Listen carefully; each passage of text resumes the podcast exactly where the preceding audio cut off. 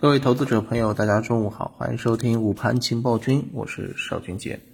早盘呢，沪指是窄幅震荡啊，创业板指是高开近一个点之后呢，是出现了一个回落。宁德时代啊，出现了一个高开低走的这种格局。锂电板块呢是持续的走走强，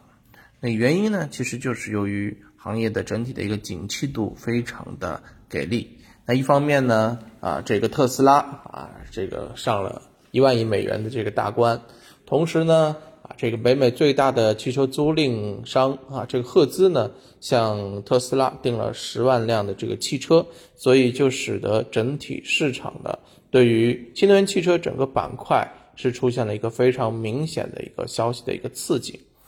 那么这个新能源汽车这个板块的话呢，其实我认为啊，如果只有这种消息的这个刺激的话，它其实整体的一个走势可能会出现一个分化，而最终啊哪些品种会得到延续呢？我认为锂电的这个方向啊，可能还是会成为盘面的这个宠儿啊，因为近期我们也看到它的这个相关材料价格在出现明显的一个上涨。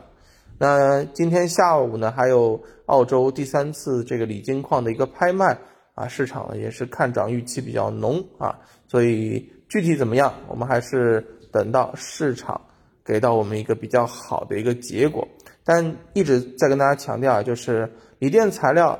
目前的这个价格持续上涨，由于锂电材料相关的这个概念股前期是出现了一个回落，所以在这个时候呢，很明显它是有一个价格的一个预期差的。远的不看啊，短短期创新高，我认为是没有什么太大问题啊。那么另外一方面呢，今天盘面当中表现的好的，比如说像半导体、消费电子这些品种呢，也是出现了一个盘中的这个拉升。嗯，这个就是高景气行业当中的一些补涨，对吧？有政策、有业绩、有高景气、有资金，那最后得到结果肯定也是好的。而另外一方面，今天值得一提的是，两市半日的成交额是超过了七千一百亿元。啊，那么说明整体市场的一个交投活跃度还是在显著的这个提升啊。今天破万亿的话，应该也是一个大概率事件了。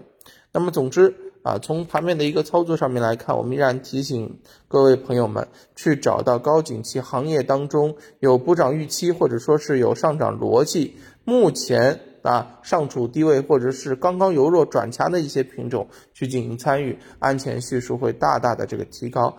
千万不要去刀口舔血去追涨啊！这样子的话呢，就会有一个非常不明确的未来。短期啊，事件市场轮动为主，快速的切换，必须是一个啊博短做强哈。呃，短期有获利，尽快落袋为安，然后再征战下一轮啊，这样的一个节奏会更加的舒服舒服一些。我们看看盘面下午的这个表现如何。啊，再跟大家来好好聊一聊盘面当中的这个机会，咱们该怎么去抓？那中午就跟大家聊到这儿，我们下午收盘之后再见，拜拜。